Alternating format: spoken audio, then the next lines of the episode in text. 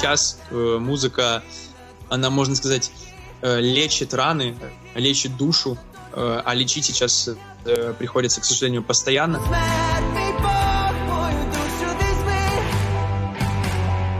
У меня есть друг, мой знакомый, его зовут Влад, и мы с ним, можно так сказать, вместе практически родились.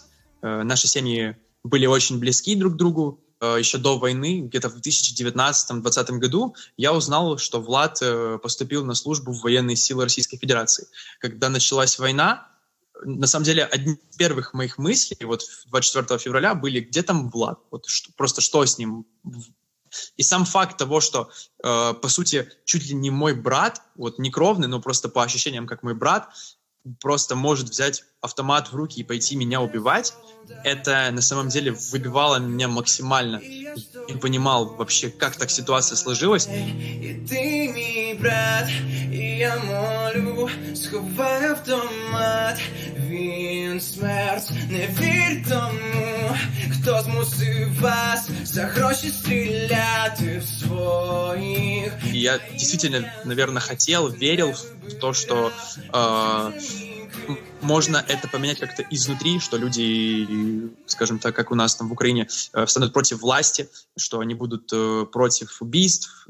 Такое, конечно, произошло, но на самом деле какого-то толчка оно не дало, поэтому сейчас я в это, очевидно, не верю. Но хотелось бы, конечно, чтобы люди побросали автоматы, но братьями, э, как песня поется, я уже таких людей назвать не смогу. І хочу цілувати, щоб все було окей. Я так втомився від з іншими ночей. І я захлинаюся і знов і знов, та сльози всі вже пролив. Конечно, хотелось бы приехать туда, э, уже украинский Мариуполь, в родной, э, все это отстроить, честно говоря, взял бы своими руками, начал бы строить дом, э, что настолько сильно хочет быть частью вот этого вот возрождения, настолько сильно хочется помогать и настолько сильно э, отдавать себя ради чего-то большего. Поэтому надеюсь, э, что в ближайшее время это будет возможно, давать там уже какие-то концерты, выступать для счастливых мирных людей. И, конечно, чтобы все это поскорее закончилось.